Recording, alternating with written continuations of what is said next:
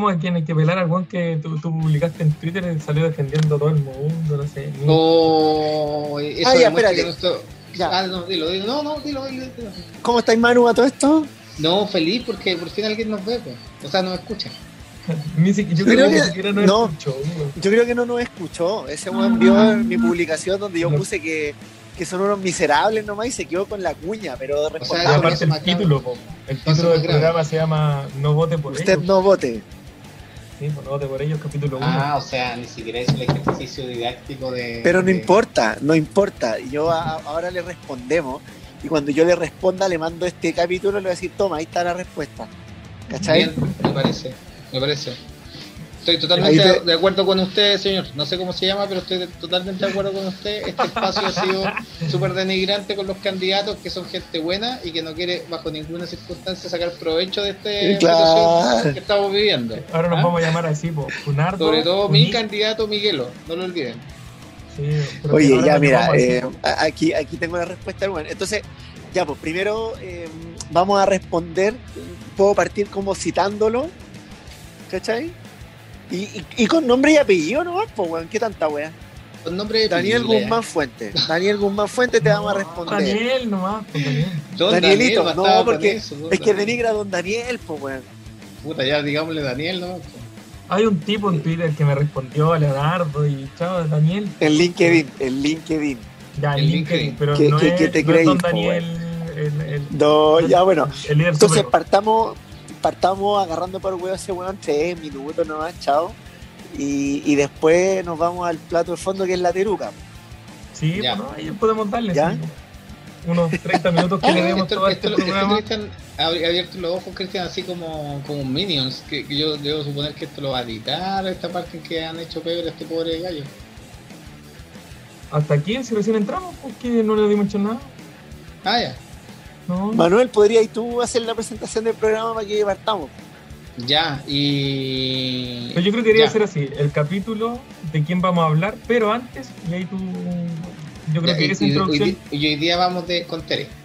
Sí, Marín es. Tere, Marín. Marín Marinovich. Marinovich. Marinovich. Marinovich. Marinovich. Alias la teruca. La Teruca. Ya. Ya, Ya, ustedes me dicen, ustedes me dicen. Ya. Dale, weón. 3, Ya. 2, 1. Hola queridos amigos seguidores de este estupendo podcast. Aplausos del público, sí, porque descubrimos esta semana, chiquillos, que hay gente que nos está siguiendo, eh, nos está escuchando e incluso está comentando, comentando nuestro proyecto informativo, porque esto busca informar a las personas para que tomen buenas decisiones en, en este proceso constituyente. Hoy día tenemos... eh, tenemos a- como candidato para analizar a la querida, simpática y, y jamás polémica Tere Marinovich. ¿ya? Eh, muy querida en todos los sectores políticos, Mm. de la izquierda, eh, amada en la derecha eh, y, y odiada, digamos, en los sectores marxistas, populistas. Entonces, vamos a analizar un poco aquello. Marxista Y- pol- populista. Sí, no, estoy inventando categorías. Ah, y, y resulta que. mm, Y resulta que. Funado de todos lados ahora, sí, no. Al tiro, ¿no? Pues, yo esto es para que en el fondo generemos polémica. Yo Oye, me voy y- de esta wea. Oye, pero ¿sabéis que corresponde, antes de, de iniciar cualquier análisis chistosito, más serio, el- tuvimos un impasse eh, en las redes sociales. ¿ya? Lo, que, lo que esto igual da cierto nivel de alegría porque significa que en el fondo estamos generando algo. Eh, tuvimos un impasse en las redes sociales. eh, joven Leo eh, se le ocurrió compartir el podcast por ahí. Eh, Bueno, él nos puede contar mejor, ya, pero está dedicado a este programa. Tiene nombre, apellido, eh, ciudad y, y, y al parecer también colores políticos. Leo. Sí, este- recordemos que el capítulo, los capítulos que tenemos ahora, la temporada es como no vote por ellos. Claro. y, es- y este apéndice que vamos a tener con el Sí, con no este vote tipo. por ellos.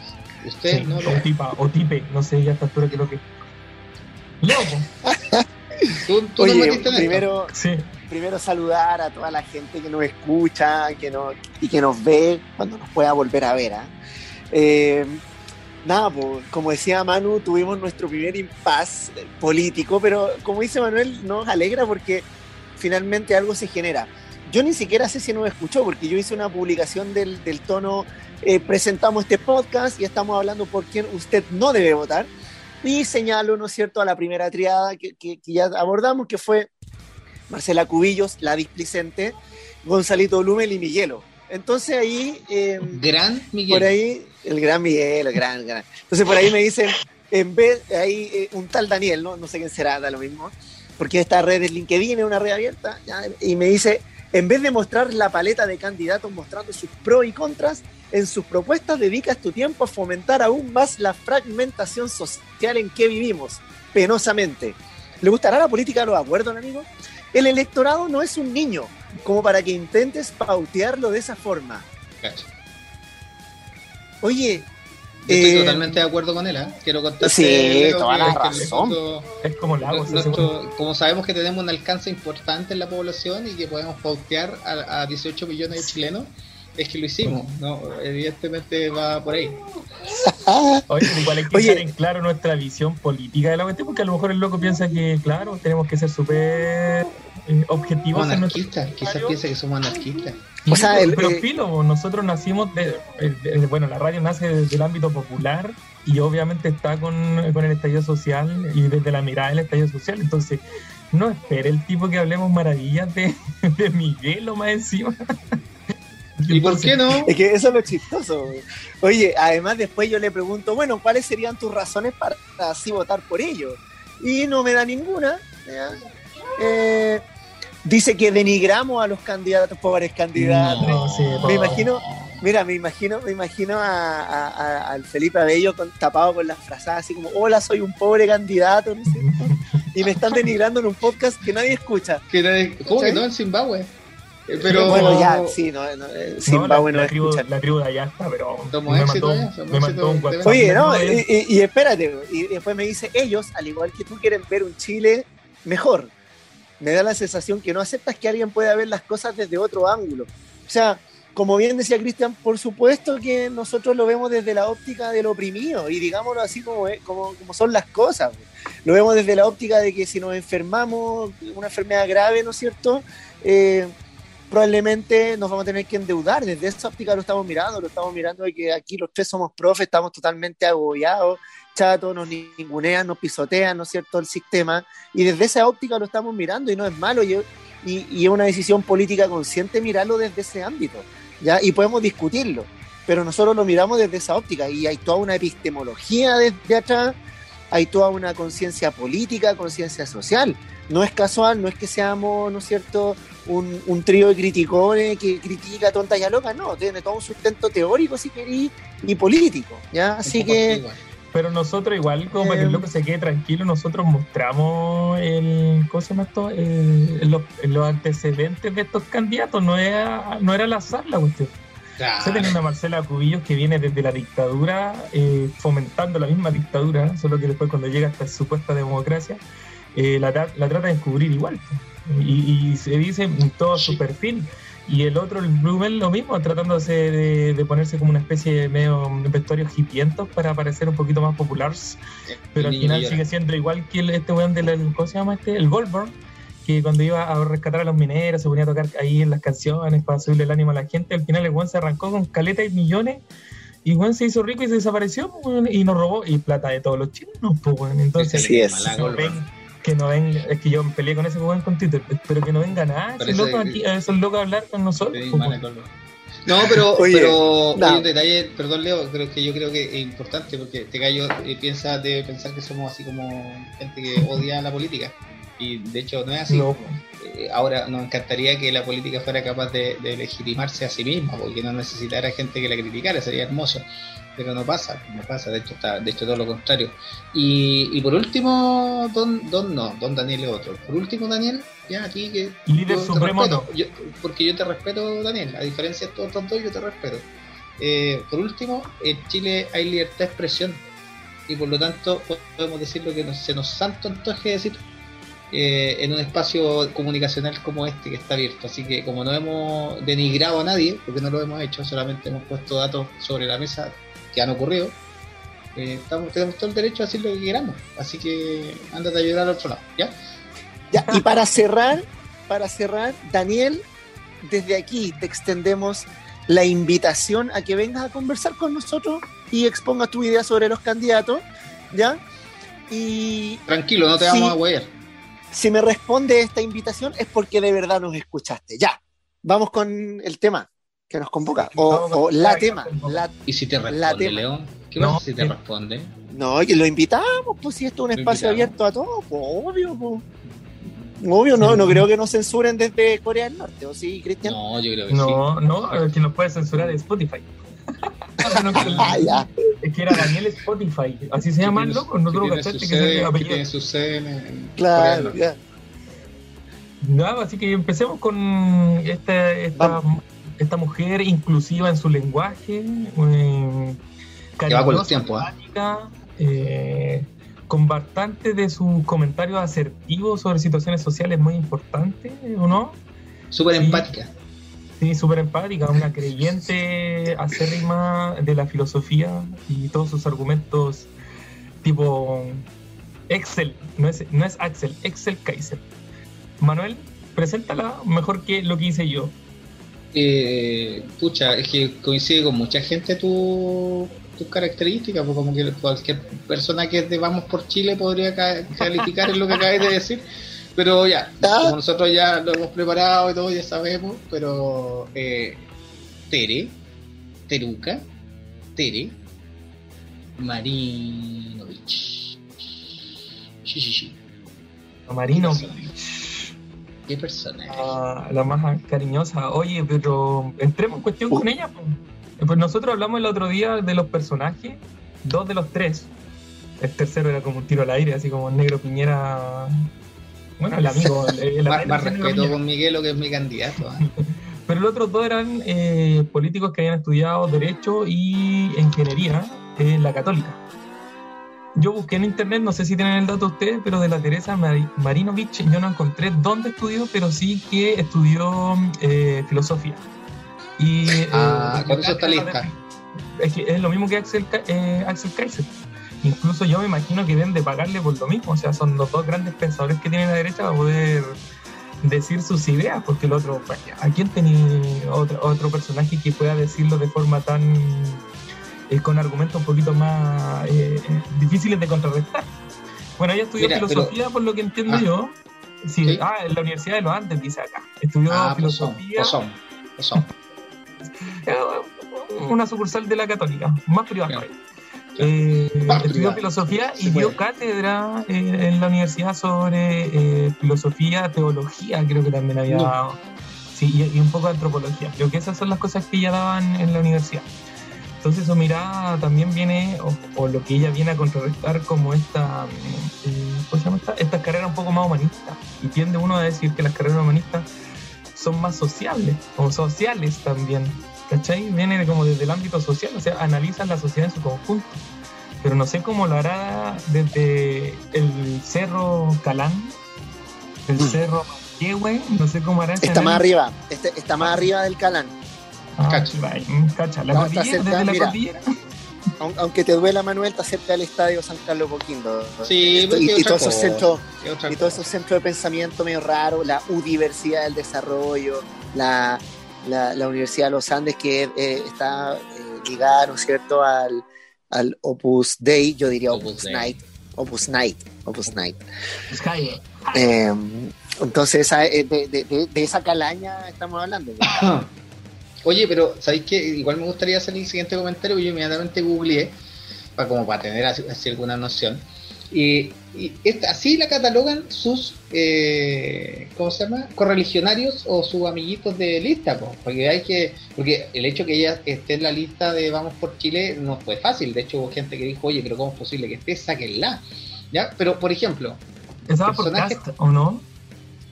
Sí, o sea, es- ella es seguidora de republicanos, seguidora de, de casi todo, pero, por ejemplo... Perdón, eh, con- es parte, de- eh, para precisar ahí, disculpa, es parte del Partido Republicano de casa. Claro. Ah, ya, Claro. ya. Ah, en- en milita ahí en, en- en Es esa, ese- en esa secta. diga- llamémosle partido, digamos, llamémosle partido. Entonces, eh, en el fondo, Paulina Núñez, que RN, ¿cierto? Ella dice que Tere Marinovich es inaguantable. Cacha, por favor. Esta es, esta es la gente con la, con, con la que com- comparte ciertos niveles de ideales.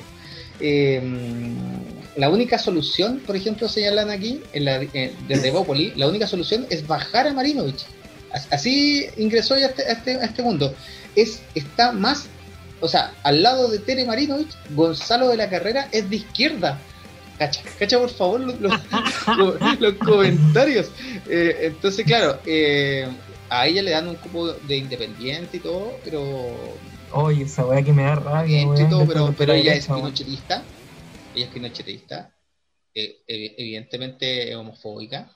eh, y por lo tanto, de alguna forma, es la representación así como en carne de lo que eh, vendría siendo como el cast versión femenina. ¿Te fijáis? Entonces, obviamente, hay- aquí hay cinco dichos de ella, mira. Voy a poner Ah, algunos también- ejemplos. yo también Lo- encontré, llegamos- ya, vamos uno, vamos uno y uno, vamos uno y uno, para que, esto, para que sea interactivo. Dice, ante la caída del joven manifestante al Mapocho, ¿ya? Eh, que fue, que fue, recordemos, porque la gente tiene pésima memoria, que fue empujado por la policía. ¿ya? lanzado y bien cubierta. Y claro, y- ella dice, ella dice lo siguiente a través de las redes sociales. ¿Cómo sigue el estado de salud del joven que practicaba natación en el Mapocho el día de ayer? ¿Ah? No, súper empático el comentario, po. Ahí una Miserable. frase. ¿Hay Miserable. otra? ¿Vaya a leer otra, Cristian, o leo la otra? Sí, no, no, yo tengo, yo Yo- tengo otra. A ver, Dale. Pero yo creo que igual hay que, com- o sea, a ver, comentémoslo desde el ámbito, igual eh, esa, esa cuestión no lo hace por decirlo, ¿no?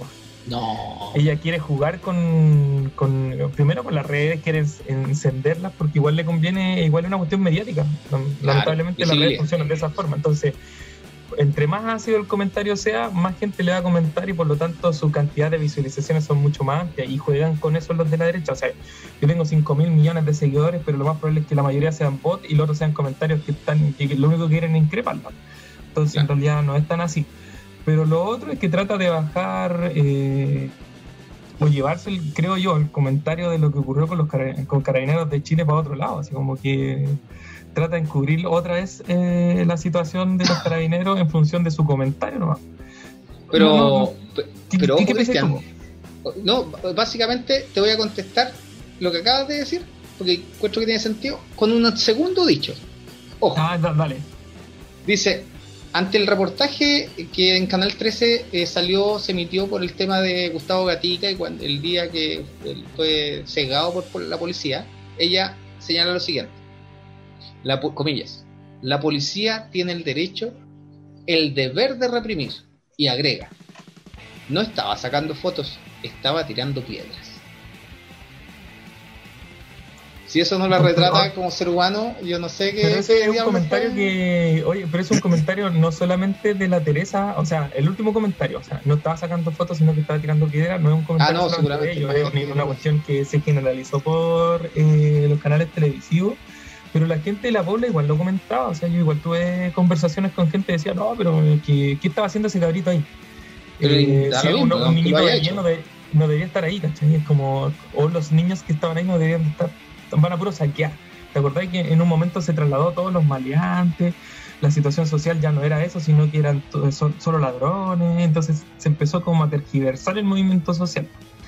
Eh, no, espera, pucha, no, no, no sé cómo argumentar más que decir que una falta de realidad vive en su mundo arriba leyendo libros. Si es que lee libros, lo más probable es que vea, vea todo en YouTube, weón, y de ahí saca su apunte y chao. Porque no lo sé. Es igual que Alex Kaiser, o sea, cuando le, discute a alguien que sí haya estudiado la carrera, eh, al final igual termina replegándose porque no tiene otro sentido y lleva la conversación para otro lado. eh, Es la típica que hacen estos dos. Pero yo quiero Cristian. comentarte otro. Sacan, sacan a Venezuela, sacan a Venezuela. Sí. Sí, un clásico. Pero yo puedo decir un. Sí, dale, dale. Déjame encontrar el. Es que a mí me llamó mucho la atención uno que leí sobre las mujeres. Oye, mientras Cristian busca, eh, yo señalar respecto al, al- al joven que está nadando, que concuerdo con Cristian, que hay una provocación directa, ¿no es cierto?, al movimiento social, tiene que ver, ¿no es cierto?, también con, con una cuestión mediática, comunicacional, pero creo que es eh, eh, insolayable el, el decir que lo que está detrás del comentario es también eh, el trasfondo, y ya que ella es licenciada en filosofía, de cómo eh, la élite ve todo esto de las movilizaciones, ¿ya? así lo ven, o sea, ven una patota, ¿no es cierto?, de patipelado, roto, la, la, chusma inconsciente, como diría en su canción la Evelyn Cornejo, gran cantautora. Eh, entonces ven una chusma inconsciente, bárbara, eh, que, que, está fuera de la civilización, ah, porque es así como nos ven. Entonces está en el grado de deshumanización que eh, la teruca se manda un comentario como ese, porque así, así nos ven, ¿cachai? yo creo que, sin exagerar, ¿no es cierto?, con matices obviamente, no está tan lejano a cuando se discutía en la época colonial si los pueblos originarios eran o no seres humanos. Eh, ellos sí nos ven como seres humanos, pero nos tienen deshumanizados. Y eso es peligroso porque ellos tienen, manejan los centros de pensamiento, manejan los medios de comunicación y manejan un poco la agenda de qué se discute y qué no porque a la vez de que mucha gente discute las palabras de Teresa Marinovich, nos vamos del foco, ¿no es cierto?, que es justamente que tenemos una banda terrorista criminal llamada Carabineros de Chile. Y ese es el tema de fondo en el contexto de que un joven es lanzado al, río Mapocho. Entonces, también sirve para distraer de lo realmente importante que es el debate sobre, bueno, a quién le estamos entregando el monopolio al arma. Y Teresa, la Teruca, hace ese juego es, eh, busca, busca correr el cerco, ¿cachai? Para donde ellos lo quieren llevar. Claramente. Si al final los pobres, o sea, no, no sé si pobres, pero es como los pacos no cachen para ni un lado, no, un pan para donde les digan que vayan nomás. No sé, lo ocupan nomás ellos. Bueno, después policía, se cuando se lo llevan presos. Pero si una policía política, totalmente. O sea, acuérdate del tratamiento que se le dan a las marchas del rechazo versus eh, a quienes nos juntamos en la Plaza de la Dignidad. Es una policía política, eso, eso no hay duda. Cuando no lo es, ahí, uno podría decir cuándo la, policía no es política igual, porque siempre está al servicio de, determinado grupo. Claro, o sea, de hecho el, decir que es no deliberante y el decir que es no deliberante ya es muy político de por sí. Bueno, en fin, no. Oye, el Cristian, tú tenías otra. Sí, yo tengo otra, pero también quería dar otro dato, quizás lo damos después, sobre la fundación que ella creó. Pero mira, yo tengo aquí el comentario en Twitter, eh, mucho, este, es que de verdad a mí me indignó porque se supone que estamos en una sociedad que nos estamos deconstruyendo. Entonces ella dice, mucho más digno dejarse mantener por el, por el marido que por el Estado. Y más rico también. Coincido con Kaiser en el diagnóstico de envidia de la gente que anda criticando eso. Uichi le escribe. Pero cacha, o sea, dejar, es, es mejor dejarse mantener por el marido que por el Estado y mucho más rico. O sea, pero qué, cuestión más machista en su comentario. Espérate, y después sube una foto eh, en un restaurante diciendo comiendo en un rico restaurante con la mesada que me dio mi marido por no ir a la marcha feminista. ¿Qué tal? Tengo una foto ahí con un pisco sour, no, con, agua, pero además que tiene pero esto, esto, lo quiero unir con, el, con, con, lo otro que viene a continuación porque ella todos los movimientos de derecha, los de derecha más extrema que los de centro, que los de centro siguen aprovechándose del, Estado para poder desfalcar y seguir haciéndose millonarios. Cosa que dicen que la izquierda hace eso, pero normalmente ellos lo han hecho aquí en Chile durante el último tiempo. Ellos les vienen, y sobre todo los de extrema derecha, tienen un miedo, pero así, del, con todo es un fantasma, es un demonio el Estado para ellos. Entonces ellos lo quieren sacar a toda costa. Y la única forma, y extrañamente, o sea, lo que quieren sacar al final del cabo es lo único que las mantiene a ellos como, como gente, como poder político. O si se cae el Estado, chao, no hay, no hay, no hay carabinero, no hay milico, no hay ninguna cuestión que los defienda, pero dice así en la fundación que ella creó, que se llama... Nuevamente. Sí, y dice en la sección en qué creemos, que es como la especie editorial que tiene ella, y dice, creemos que el Estado existe para servir a los ciudadanos no para esclavizarlo. Empezamos con el terror. Creemos que lo que debe distinguir a una persona de otra es su trabajo y su honestidad. Primero trabajo, después valor. Eh, no su capacidad para traficar con influencias. Bueno, aquí están todos los primos hermanos de, todos los políticos de derecho. Extraño. Creemos que las instituciones funcionan. Mm, cuando funcionan para todos y de la misma manera. No sé, ¿eh? yo no sé si he visto aquí que funcione el el espacio riesgo como, eh, como camillas para la gente pobre. Creemos que en la libertad, creemos en la libertad, perdón, en el Estado de Derecho y en la dignidad de la persona humana. ¿Desde qué momento la derecha se ha vuelto tan humanizada? Desde que se cambió el logo a Uy Populars. Oye, pero mira, mira, mira la preocupación por la dignidad humana. Cuando la misma Teresa dice ser homosexual es una anomalía, ¿ya? Ser, ser homosexual no es una opción, es una anomalía. Si un hijo mío me dijera que es homosexual me daría pena porque pensaría que va a sufrir. Pero tal como los quiero, con todos los defectos que tienen, ¿por qué no los voy a querer por algo que tampoco pienso que hubieran elegido? Una anomalía, ser homosexual. Oye, pero qué violencia, qué violencia en, en- en esas palabras. Pobre hijo o hija cuando sí que de verdad es homosexual, o sea, Un, un obligado a anómalo. arrancar de esa casa. Obligado a arrancar de Eres, esa eres, casa. eres- eres- eres un anómalo, hijo, hija, hije. Que eres un anómalo. Pobre cabrón, Manu, ¿Qué personaje, qué personaje nos sacamos día? eh? Como esta que. tiene, Sí. tiene mucho, pero al final y al cabo, eh, vayamos al punto central de nuestro programa, por el título. ¿Por qué no votaríamos por ella? Primero que todo, lo que estamos hablando es que, eh, y una de las introducciones que hicimos, es que cero empatía con la gran masa de chilenos, cero eh, credibilidad en sus palabras al momento de referirse a un movimiento social que eh, estalló principalmente pensando que los estudiantes habían sido maltratados, denigrados por carabineros y que solo eso fue la gota que rebalsó el vaso de los 30 años de abuso. Una palabra sumamente importante y que ella no lo logra ver. Ella, como bien sus privilegios, no ve el abuso que ocurre en, en las castas más bajas, que es el 80, si no 90% de Chile. po. Exacto. ¿Qué decir tú, Manu o Leo? ¿Por qué no Yo tengo por ella? aquí, tengo, yo no votaría por ella por lo siguiente, te voy a explicar así muy en sencillo como me gusta eh, explicar las cosas. Primero, básicamente porque eh, es pinochetista. Y como pinochetista no puedo aceptar, eh, ella como una buena pinochetista que es, no puedo aceptar yo como ciudadano que diga lo siguiente ante la muerte de Fidel Castro. Dice, ahora sí, si el mundo entero lo proclama a Fidel en los términos en los que lo ha hecho, me parece oportuno elevar mi voz en favor de Pinochet. Entonces, una persona que se, se manda ese speech, ¿cierto? Que, que, que, que- es y se reconoce pinochetista así, recalcitrante, para mí está inhabilitado de participar en esta constitución, porque lo que queremos precisamente cambiar es la constitución de Pinochet. po. Entonces no queremos la constitución de Pinochet, no queremos a Pinochet. Grandes grupos de la derecha incluso se quieren desmarcar, o se han venido desmarcando de Pinochet. po. No puede estar, po, no, no puede estar. Yo tengo una, una teoría en esa cuestión, en, en ese desmarque. Yo creo que se desmarcan en cuestiones de rating, en cuestiones de marketing, ¿no? Porque en el, pensamiento, en el pensamiento de la UDI sigue siendo súper pinochetista. Lo sacaron O sea, de si su uno- programación y lo que queráis, pero siguen siendo súper pinochetistas.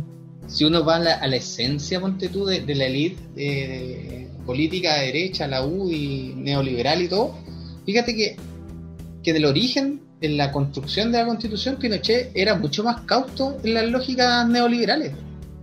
Pinochet era un gallo mucho más cauto que le preocupaba mucho más lo que la- las implicancias que esto podía generar en términos de la pobreza, que no estamos elevando a Pinochet, por supuesto, a ningún púlpito de nada, No, pero no.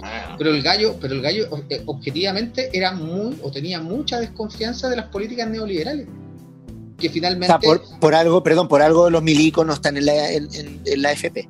No estaban en la FP, Ahí- por ahí- algo no, ahí tú por algo no está privatizaron el- Codelco. Ahí está plasmado el- esta cautela que tenía Pinochet. Claro. sea, Disculpa que eh, te interrumpa, Manuel. Dale, no, no, está bien, pero que tenía toda la lógica, ¿cachai? Entonces, finalmente, el pinochetismo como tal, que tiene otros elementos, otras características que son igual o tan terribles, eh, no necesariamente van de la mano con la derecha neoliberal, que es la que hoy día básicamente domina en la política en el sector derecha, porque sabemos que los pinochetistas son pocos, son menos. Algunos lo defienden casi con el vuelito, ¿no? lo, lo van defendiendo con el vuelito que les, que les quedó, ¿cachai? Con el vuelito que les fue quedando del- de los 80, los 90, ¿cierto? Con el vuelito. Pero los que vienen, como que básicamente ya no les significa mucho. Yo siento que no les significa mucho y que básicamente los discursos van por otro lado, que tienen que ver con, con, con sus verdaderos dueños o patrones, que son los capitales, pues, weón.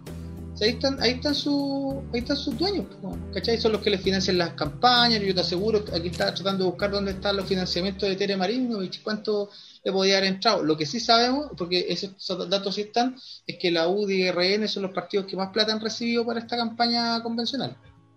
Pero por lejos. Entonces, Solo es un la se gastó casi 100 millones. po. Pero yo creo en esa teoría del, del- de Pinochet, de Pinocho, de ese weón como que lo tratan de idolatrar. Necesitaban a, alguien, necesitaban a alguien ponerlo eh, contra la imagen de Allende, porque la imagen de Allende es sumamente poderosa hasta el día de hoy. Es como imposible no sacarla de la pobla, un dibujo de Allende, del Che, ¿cachai? Y ellos necesitaban tener a alguien de su sector, pues, y, y al final lo terminaron endiosando, a pesar de que el mismo weón les robó a su misma casta cuando les pidió las joyas para poder no sé qué cosa, salvar no sé qué mierda, y se quedó con la plata de ellos, ¿cachai? Y se quedó con la plata del Estado. eh, y, y muchas cuestiones que traicionó a su misma casta, entendiendo que ya el individualismo ahí en, en pleno proceso constitucional de, de la dictadura y su misma dictadura era sálvese quien pueda, y si tenéis la arma para salvarte, sálvate, y los que no, mueran tranquilos o váyanse un viaje gratis fuera de Chile. Entonces, yo creo que es una forma de poner a alguien a contrarrestar la imagen de Salvador Allende. Porque de verdad que no tenían, ah, bueno, además que Salvador Allende igual tenía una cuestión, no solamente el perfil político, el, tipo era un, un estudioso, el loco era doctor. eh, no este, este tipo, ¿qué es lo que era? Pinocho no era nada, si lo único que hizo fue levantarse y traicionar a su misma casta. Entonces, claro, necesitan idolatrarlo y eh, yo siento que es la única forma que ellos mantienen su... es como, como una especie de religión. Como que este es el Mesías que viene a rescatarlo, entonces lo, lo mantienen ahí siempre. Como que la Biblia, le falta un poco la Biblia y salía a, casa por casa a decirnos los versículos de este tipo. Manuel es mucho más capo, Manuel es mucho más capo en esto, pero esa es la memoria como salvación. Y ellos eh, intentan eh, un poco como eh, transmitir, ¿no es cierto?, que Pinochet es una especie, y la dictadura y todo el, todo el sistema vino a, a- salvar eh, a Chile. Yo para cerrar esta primera parte del programa decir que eh, no vote por Teresa Marinovich porque votó por el rechazo, promovió el rechazo. Entonces, tan Barça como, como Marcela Cubillos, como Mariana Elwin, ¿no es Sí. cierto? Que ta- podríamos tomarla también a la, a la- a la- a la segunda luz en algún momento. Por favor. Eh, O sea, es tan Barça y, y obviamente eh, lo que van a hacer es tratar de que la actual constitución sea corregida, sea modificada, reformada, refundada lo menos posible. Y eso es lo que ella va a ser su rol en ir a disputar e incluso en profundizar mucho más, ¿no es cierto? Eh, ciertos aspectos de la actual constitución, porque por ejemplo ella habla de los mapuches malcriados en una columna que escribe el año 2010, ¿ya? Y to- todo lo contrario a lo que dice todo el mundo, incluso países que del sistema neoliberal que ella defiende, que ojalá tú tengáis plurinacionalidad. Entonces, conceptos como eso no esperemos de Teresa Marinovich. Eh, ellos creen en el mercado libre, por ende el agua va a seguir siendo un bien de consumo, que, que es privatizable. ¿Cachai? Y por eso no vote por la Teruca Marinovich, que va por el distrito 10. Sí, Va por el a- distrito a- 10. Había un El comentario polémico que ella distrito hizo, 10. que ella Va hizo por el, sobre el, el lucro. distrito 10. Oye, Sí, qué el buena, distrito qué, qué- qué está bueno ese distrito. Weón. y nosotros Entre, somos entre, entre, entre los chistes, entre los chistes y, lo, y, la, y la seriedad, está bueno ese distrito. weón.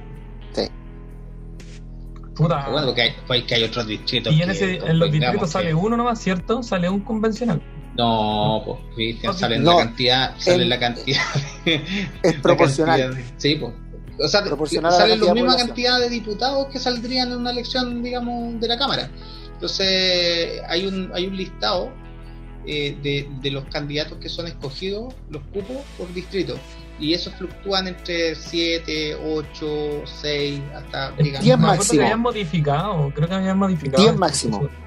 Ya. No, entra- es por con, es con la, es con el DONT, con el sistema DONT que opera para, lo, lo dije bonito, que, que opera, eh, opera para la, la elección de diputados. Entonces salen muchos. El problema, y podríamos entrar un día como hablar de- del sistema como tal, del, del, del modelo con el cual estamos votando, porque la gente va segura a votar por alguien y quizás su voto no es utilitario. No es útil sino que eh, como que quizás lo podría terminar desperdiciando. Entonces creo que ahí hay una buena pedagogía que hacerle a las personas. Pero nosotros no queremos influir en nadie, ¿eh? que quede claro. No, pero terminé el programa para después comentar las cosas de nosotros. Así que, oye, entonces, en este capítulo, capítulo número 2, no vote por Teresa Me- Merinovich. Mira, hasta el nombre, súper chileno, súper chileno. Ya, entonces nos No vemos en el siguiente, con el siguiente invitado de aquí vamos a sacar colación que lo vamos a hablar mañana. O No más vote por ella. Es como Chucky. Chau. Eh, bueno, chiquillos, seguimos con nuestro entretenido podcast seguido desde Zimbabue y otras latitudes del planeta. Ya hemos Y Daniel. Y Daniel. Saludos particulares para ti. Eh, ya hemos revisado eh, nuestro primer no vote por, que en este caso era Tere Marinovich. Eh, me imagino que después de escucharlo usted ya más o menos tiene cierta claridad. Eh, y hoy día, hoy día nos tenemos un segundo personaje tan, tan destacado, ¿no? Tan destacado como el anterior. Cada vez que veo la, la franja, como que descubro que hay más gente que debería aparecer en este podcast. Eh, cada instante, como que veo una franja más y me doy cuenta que esa persona no debería estar. Te lo cuento. De hecho, hoy día salió, eh, hoy día estamos a cuánto, a primero de abril, salió el sobrino de Jaime Guzmán No. en la, en la, el, sobrino y diciendo que él quería representar la voz de los personas, los familiares que han sufrido los últimos 50 años de violencia política. Cacha, cacha lo que se robó, extraordinario. Y, y- y- y tuvo, no sé, 5 minutos en la franja solo para él. Considerando que los otros tienen la pura chuchuca, digamos, 5 minutos. Entonces, entonces finalmente igual llama la atención, ¿no? Entonces, el, pero también descubrí que en los pueblos originarios hay otros sonidos, ponte tú los aymara, los quechos tienen como, unas cascabeles, unas cosas bien simpáticas. Pero eh, y sigue siendo el mismo problema, en el fondo que no son capaces de ofrecer eh, ningún contenido más profundo. Y, pero ahora nos abocamos a hablar de nuestro personaje. Y nuestro personaje de esta segunda tanda es ni nada más ni nada menos un personaje bien destacado. Ha sido mini- fue ministra de Educación, tiene fundaciones, dice que le gusta. Es un ícono. Es un un ícono. ícono, dice, dice que, que le gusta y que se dedica a la, a la educación. La educación es importante para ella. Entiendo que tiene colegios. Eh, el- bueno, Leo después va a poder especificar un poquito más. Eh, y, y, digamos, es nada menos. Tú, ¿Sí? Tú trabajaste en uno, pues Manuel. Sí, pues yo Eso trabajé nomás en te uno. digo. No, yo trabajé en un colegio de Santa María. De, de hecho, firmaba. Y Cristian también, Cristian también. mi, mi cheque firmado por Mariana. No, Sí, pero pues. el, Santo, el Santo Tomás, no, pues. El liceo técnico, el, a ver, el, el liceo técnico profesional aprender. Ah, pero que está en la calle Santo Tomás. Tú estás confundiendo con el Santo Tomás del Bosque, que ese era de otro señor tan tránfuga, pero murió ya. que Era el Ah, dueño de la usted- Universidad usted- Santo ah, ya, Tomás. pe- pero tú sí trabajaste en el aprender. Sí, Manuel. pues yo trabajé en el aprenderse, por Sí, pues, ah, ya. Cristian no. No, Cristian no. Pero firmaba Ah. cheque, Mariana. O sea, Cristian aquí no, no ha recibido cheques de Doña Mariana. No, pues yo sí. Yo Ah, sí. ya. yo- trabajar en uno, pues. Me entrevistaron, no sé si les conté, pues me entrevistaron en... Oye, pero espérate, así como ya dijimos que tenía la persona, ¿cachai? Hicimos toda la fanfarria, nos saltamos toda la cuestión y, no- y la gente ya sabe sin que lo llamó. Ya dilo, pues dilo para empezar, porque Bueno. un tema Sí. Bueno, es Soa Soa. Mariana Elwen. Ah, la papa, con la papa. Soa Mariana Elwen. Oye, pero eh, yo creo que con, con esta personaje este programa se pone cada vez más terrible. Sí, ¿Ah? este ya no, vamos a llamar no a votar, a asesinar, a quemar, a linchar. Oye, de aquí, de aquí, mañana el- el- el- en las redes sociales, LinkedIn y toda la weá, tenemos a, No, a, los, a los Juan milicos Chair van a intervenir. Sí, Daniel funándonos. Sí. Bueno, Sí, si sí, sí. intervienen a todo el mundo, ¿cómo no estamos intervenidos? Yo creo que No, sí. sin duda, yo lo tengo claro, yo lo tengo claro. Después de lo que le pasó a Bible, después de lo que le pasó a Jair Rebolleo, al Dauno, todo. Nosotros, que O sea, bueno, ¿en qué somos no estamos nosotros? en nivel. Aclaremos que no estamos ese nivel, pero Oye, pero, Pero contemos, contemos qué fue la experiencia, para después entrar en materia del, yo creo que igual es entretenido. Eh, ¿qué- ¿Cómo fue la experiencia de haber trabajado en un colegio? ¿Qué Mm, la que- raja, yo lo pasé, lo pasé la raja, porque debo ser honesto y lo pasé bien. Eh, eh, era un colegio que, que para estar en el lugar que estaba tenía, se veían recursos, yo veía recursos ahí, Ya, había plata invertida. Eh, yo estaba en la versión nocturna, sí, debo reconocer que yo estaba en la versión nocturna, por lo tanto, obviamente ¿Hay más libertades ahí o no?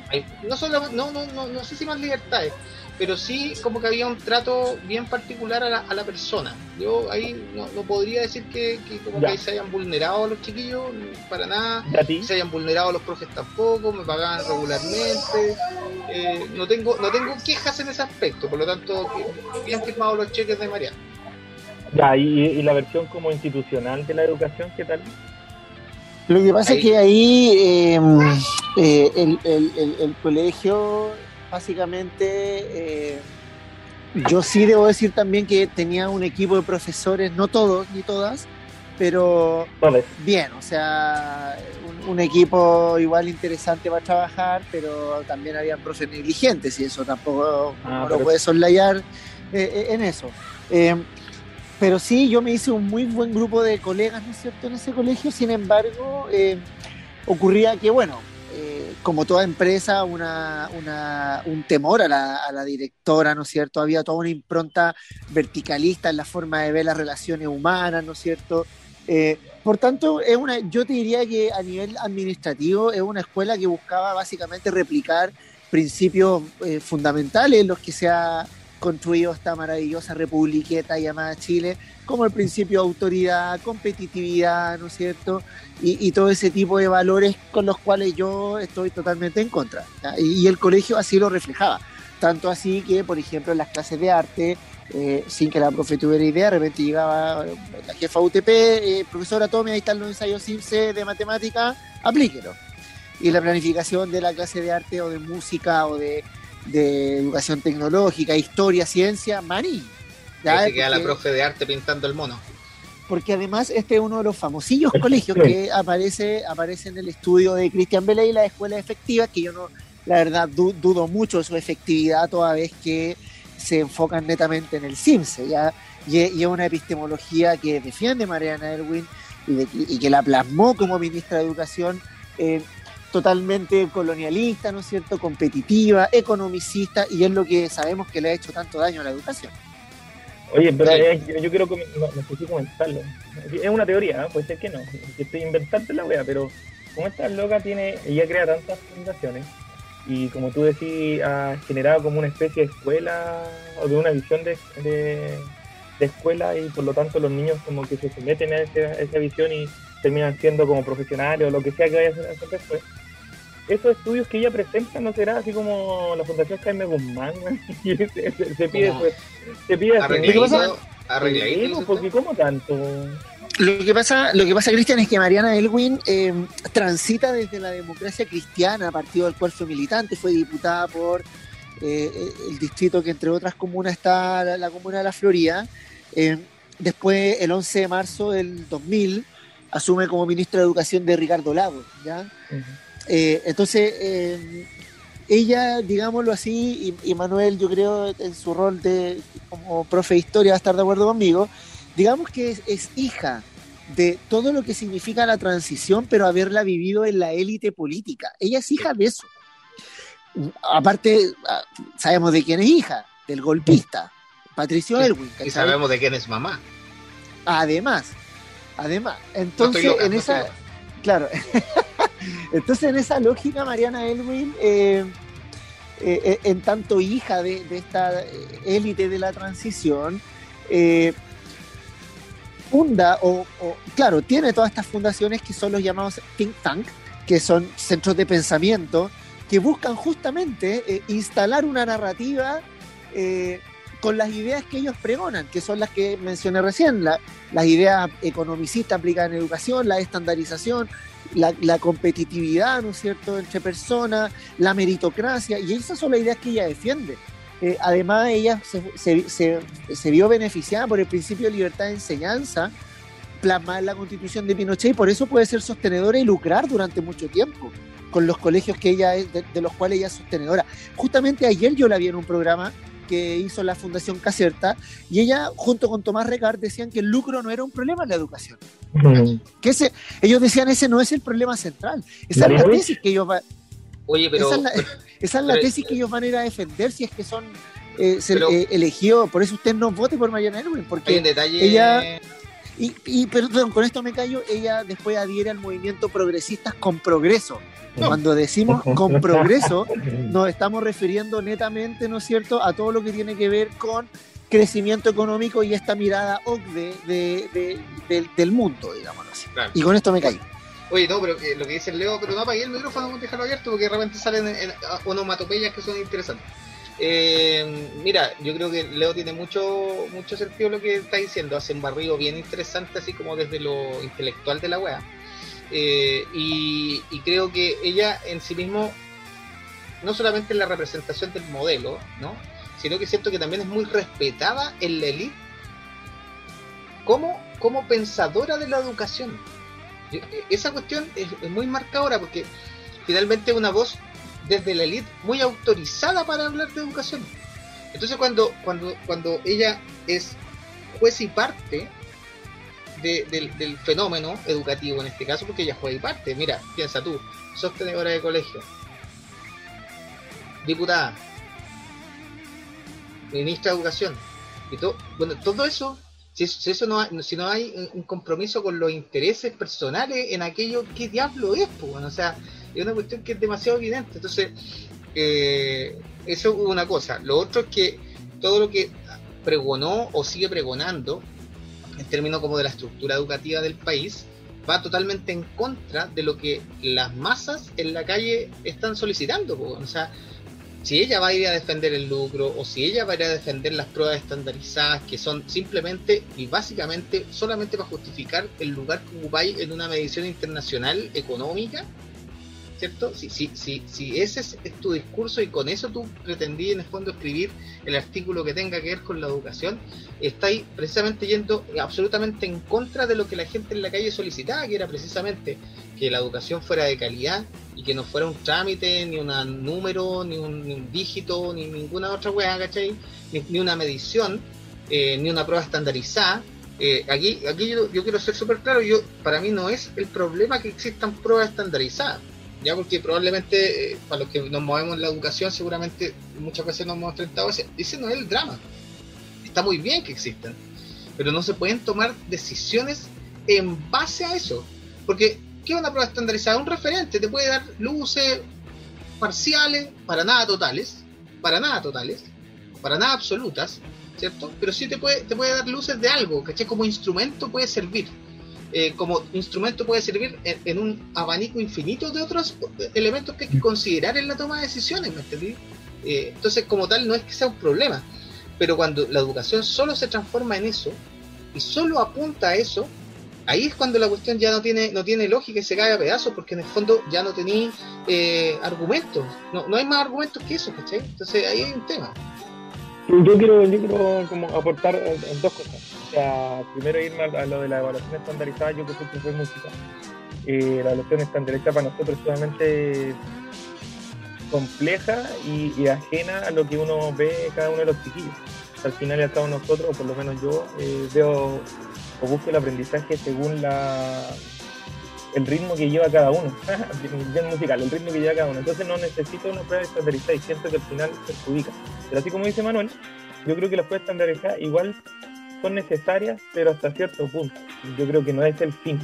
Yo creo que hay una cierta medición que se puede tomar como un ejercicio, pero también existen otro tipo de abanicos de evaluación o de formas de entregar la información o que los niños al final comprendan, ejecuten eh, y crean nuevas cosas yo creo que hay, muchas cosas más que se pueden hacer. Eh, pero como dice, no sé, como dijo Leo, al final la visión de Mariana Edwin es realmente economicista y lo que va a vender no es un colegio, lo que va a vender es un sistema político y económico al resto de los personajes extranjeros que vengan a eh, producir eh, más esclavos para nosotros y ellos tranquilamente generar más, más dinero. Espéramelo antes que, que, que tomes tú la palabra. Eh, porque yo sé que ustedes son los más cabezones en esta cuestión y el Leo le gusta mucho la, parte de, educación, ha estudiado todos los, títulos, posgrado y bachillerato. Yo estoy ahí con la parte educativa en, ese sentido. Así como meterme, carga ser profesor de ciclismo? No, meterme más en la cuestión de la directiva de los, los me carga, pero. Una paja, una paja. Cada, uno decide y para dónde va, pues. El Leo está bien, pues, quizás va a pelear en esa, en esa trinchera lo que él, él defiende como educación quizá nosotros desde el ámbito de los mismos niños, Ahora, Usted no vote por el Leo. No vote por el Leo. Pero otra, otra cosa importante que se tiene una similitud con todo, o la mayoría de los que, menos Miguelo, de los que hablamos. Eh, Al respeto con Miguelo, ¿eh? salió en la franja la otra la, Universidad del Pueblo, el Miguelo, de la, de la calle. El Mariano Elwin, al igual que las demás, estudió en la Universidad Católica. Mira. Y estudió eh, justamente en el, me parece, no, no sé si estoy seguro, eh, se licenció, sí, en el 76. Cuatro años después del golpe y más encima la becan. Con esa beca se va a Madrid a estudiar. Lo que estudió eh, Historia y Geografía, igual que usted, elegante y educación. una de nosotros. Sí, y después se fue a Madrid y con eso ya definitivamente llega con un título sumamente grande acá. Escrito y libros te quiero contar, historia. Y, con todos los pitutos había por haber. Y después cuando llega en la política, como ya lo dijo Leo, integra la democracia cristiana, que en su función principal es, entre comillas, eh, humanizar el sistema, como que llevarlo un poquito más amable, ¿cachai? Pero si uno lo ve en términos eh, de lo que ha ocurrido histórico, y ustedes conocen mucho más desde el 70 hasta hoy en día, la DC y cuando ya se pasa la transición, la DC y la. Eh, se llama el conglomerado? Este no era la nueva la concertación. Concertación.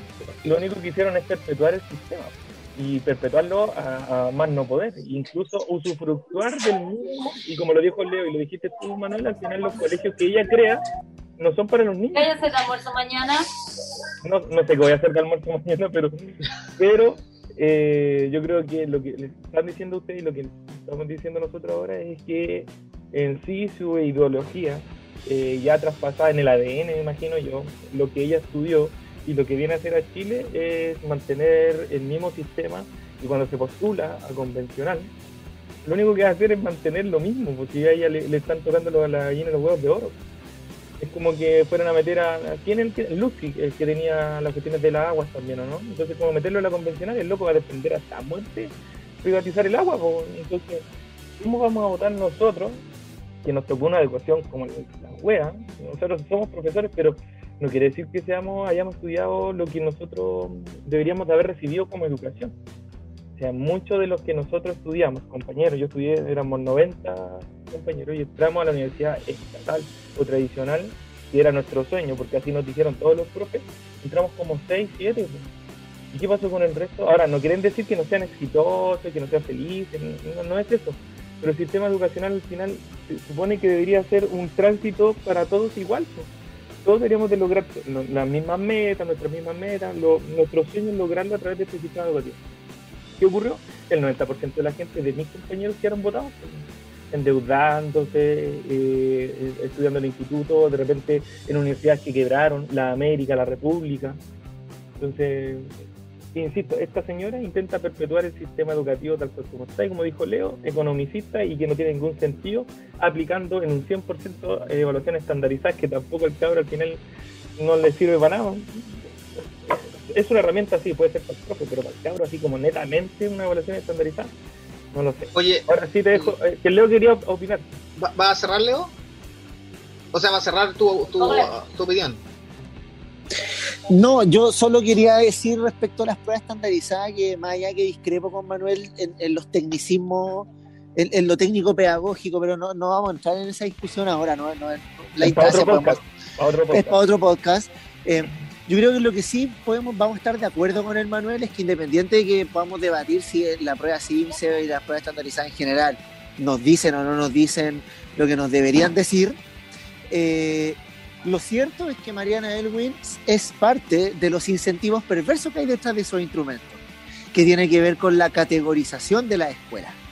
Y yo creo que en eso vamos a concordar con el Manu, que es lo malo y en lo que todos estamos de acuerdo que es la parte mala de las pruebas estandarizadas porque justamente eso tiene que ver con eh, la cantidad de matrícula, el prestigio de la escuela, las lucas que le entran, ¿no es cierto?, etcétera, etcétera, etcétera, etcétera. Y en ese sentido yo creo que Mariana Erwin es parte de eso. Y, esa visión, ¿no es cierto?, es el neoliberalismo aplicado en educación. Y eso es lo que es peligroso de esta candidata, porque a mí no me cabe duda que no solamente visualiza así la educación, también lo debe hacer con la salud, yo creo que ella cree, ¿no es cierto? Y, es parte también de esta narrativa de que la gestión del Estado es mala y por lo tanto hay que privatizar lo más posible. Sus gobiernos, los de la democracia cristiana, sí lo hicieron. Ya, o sea, eh, ¿cuántas empresas no fueron privatizadas los gobiernos de la democracia cristiana? ¿Ya? Avanzar en la medida de lo posible, bueno, y, y, quién determina lo posible? Eso posible se determina entre cuatro paredes. De hecho, Mariana Elwin, por ejemplo, no es partidaria y lo ha dicho explícitamente. Ella, ella ha dicho, mira, yo puedo ir a mi distrito, escuchar a la gente, pero las decisiones las tomo yo. Entonces, es, es de esta gente que se siente con la potestad, ¿no es cierto?, de tomar decisiones por otros y otras cuando hay candidatos o candidatas, ¿no es cierto?, que han dicho yo voy mandatado, aunque no estén obligados a ser mandatados. Ella no cree en el mandato ciudadano, ella cree en la representatividad y es ahí el peligro, porque finalmente, ¿a qué interés responde ella? Y Manuel, lo, no, perdón, Cristian lo decía, ella tiene la gallina a los huevos de oro, la va a defender. Y ese es el peligro de Mariana Elwin, por eso usted no vota por mm. Mariana Elwin. No, Oye, ¿Te parece, ¿Te parece que vamos con alguna alguna cita gloriosa de Mariana Elwin? Poco como para que, para que uno nos diga, eh, la gente que escucha esto, las dos personas, ¿cierto? Eh, para ti, Lola, que nos escucha siempre, para que no, que no sea esto como, eh, ah, estos gallos están hablando desde lo que ellos sienten, odian, sino que aquí hay registro. Mira, voy con lo siguiente. Febrero de este año, diario La Tercera. Le preguntan, eh, ¿qué cambiaría de la Constitución? Ella dice que cambiaría en el fondo eh, fortalecer las instituciones, las instituciones, devolver la legitimidad a las instituciones. Es decir, para ella es más importante que cualquier otra cosa la participación ciudadana, la institucionalidad, lo que en el fondo está en crisis. Después le, le dicen, ¿qué le gustaría mantener? ¿Qué le gustaría mantener? Ella dice que es un absurdo la hoja en blanco. ¿Cacha, ¿Cacha, el concepto? Es un absurdo la hoja en blanco. Por lo tanto, ella dice que hay que mantener el Tribunal Constitucional que hay que mantener autonomía del Banco Central y, del gasto del presidente de la República. Le preguntan por la subsidiariedad y ella dice que en un Estado como el nuestro tiene, tiene que existir una presencia del Estado, pero debe también haber participación del sector privado. La cataloga como fundamental. Por ejemplo, y cierro con esto, eh, tuvo por ahí hace un año una, una carta, un paro, no más que un paro, una carta de los científicos que le pedían la renuncia al ministro de Ciencias. Y señala lo siguiente en redes sociales. ¿No pueden ayudar de otra manera estos científicos en vez de cuestionarlo todo? Más de 100 académicos firman carta pidiendo la salida del ministro. Le responde Néstor Espinosa, astrónomo. Mariana, nuestro trabajo como científicos es literalmente cuestionarlo todo. Para eso nos entrenamos, para eso nos pagan. Oye, yo quiero quiero mencionar, el, ay, se me fue la idea. Una de las frases que tú habías dicho, ah, se me fue, se me fue. La tenía aquí, lo, lo, que lo tuve lo mantení, lo mantuve todo el rato en mi cabeza para poder decirlo. Y se me fue con lo último de, de los científicos, porque al final no es solo los científicos los que deberían funcionar. Y yo creo que el, como para retomar un poco, el, el estallido social lo que hace es que toda persona, cualquiera sea, con el estudio que tenga, debería cuestionarlo todo. Yo, sé, yo creo que una de las enseñanzas que nos dejó el estallido social, porque al final y al cabo es como, ¿de verdad nos están diciendo lo que ellos están tratando de decirnos? O sea, Mariana Alvin hablando de, educación, sabiendo todo lo que tiene eh, o lo que ha logrado en función del sistema económico que está. ¿Hasta qué punto nosotros vamos a aguantar estas cosas? Pues hay que cuestionarlo. Pero se ah, yo, perdón, lo leí me, como que me sorprendí. Eh, no, me no debería me sorprendido en realidad, pero cuando le preguntan sobre el reglamento. Ella dice, oye, ojalá que no lo alarguemos en esa cuestión del reglamento de la convención, porque además eso ya se zanjó el 25 de octubre y ahí ya quedó claro que se aprobó por un quórum de dos tercios. Entonces ya con eso, ya con eso, ya quedaste claro para dónde va la micro. Ya, ya me acordé lo que quería decir, que era el del sistema privado. Pero ella, lo que pasa es que ellos siempre hablan, o la derecha, la centro derecha, y que ellos juran ser parte de la izquierda, siempre hablan de la sobreideologización de la izquierda. Ah, claro. De que todo esto es culpa de la izquierda, cuando hablamos de Estado es una sobreideologización, esa palabra, y que al final viene a eh, generar esclavos desde el Estado mismo. Pero no es eso lo que busca la ciudadanía y yo creo que la mayoría de la ciudadanía entiende que deben haber ambas cosas quizás funcionando siempre y cuando la ciudadanía lo elija así. Pero no tiene por qué ella ella misma o la derecha misma lo sobreideologiza, o sea, como que el Estado fuera un, ente sumamente negativo en la vida de las personas. es como que si, apareciera de verdad el Estado, como que le diéramos las potestades que de verdad debería tener hoy en día, porque no tiene ninguna, si les damos las mínimas que debería tener el Estado, como que ellos se, se asustan, se urgen y como que se va todo al carajo, se va su, su premio, se van sus gallinas, se, se les acaba el corral, eh, y como que nosotros fuéramos a poder, los pobres, fuéramos a apoderarnos de todo Chile. y- no sé qué tienen en la cabeza, yo creo que es, es una sobre ideologización de ellos, un miedo, un terror que se inculcó del 70 en adelante. De no- no- antes, Cristian, de antes yo creo, porque ¿sabéis qué pasa? Hay una, una obra de teatro que es maravillosa, se llama Los Invasores. Los invito a, a- a- a leerla o a verla por ahí o a escucharla, porque está, la escuché yo el otro día en Radio Teatro. Eh, y, precisamente habla de una élite que se ve superada, sobrepasada por las masas. Eh, y qué es lo que ellos piensan en relación al otro, a la otra edad, ¿cierto? Al tipo que no tiene los privilegios, qué es lo que sienten en relación a eso, cuál es su sensación. Muy recomendable que la busquen. Eh, y creo que en sus palabras o en, o en la elite en fondo se manifiesta permanentemente eso que los invasores se vio por ahí cuando se estrenó por el año 60, 60 y algo. Ah, Oye, un detalle no menor, eh, quería comentarlo, después ustedes podrán cerrar el, el- el- este espacio, pero eh, ¿se acuerdan que el año pasado los profesores de Chile sostuvieron un, un sistema educativo eh, sin ningún apoyo ni ayuda de nadie, ¿no? sin en bono. agosto, sin nada, en, el- en, en, agosto del año pasado, en agosto del año pasado, Mariana Elwin, consultada, ¿cierto? Por, por el contexto, señala lo siguiente, ya, para que usted vaya definiendo su voto ahí. Mariana Elwin dice, lo que veo en el colegio de profesores es que su actitud más característica ha sido de poca colaboración y de crítica. ¿Qué tal? Bueno, tenemos que cuestionarlo. Y colaboración, weón. le- le- no le gusta la crítica, claramente no le gusta la crítica, o sea, por ejemplo, ella no, no sería, claramente no sería de esto, de estas personas que votarían para que el cargo se, se removiera en caso que no cumple con Ah. la, ¿cachai? Obvio. Oye, yo creo que con el Leo, su argumento y su comentario terminamos y cerramos el espacio de Mariana Elwin. Sí, aburrido No escucharlo. daba más con Sí. Dale, Leo. No, ce- cerrar Mariana Elwin, ella para ella todo es ideológico y eh, ella también es parte del dique de contención de una ideología de la cual ella es parte, y una ideología llamada tecnocracia. Esto de que nada es político, todo es técnico, y ella es parte de eso, por eso tecnocratiza o, o es parte de la, de la visión tecnocrática aplicada a la educación siendo ministra. Pero saben que yo soy un esperanzado, o sea, todos estos personajes que hemos estado hablando son, son eh, un dique de contención, ¿no es cierto?, frente a una represa que, que se está descascarando y que se les viene encima. Y ellos están ahí aguantando en el dique de contención. Eso nomás quería decir para cerrar esta segunda parte del programa. Entonces cerremos por uno, dos, tres. No vote por. No vote por Mariana. No vote. Sí, no vote No por vote. Y vea las películas de su hija.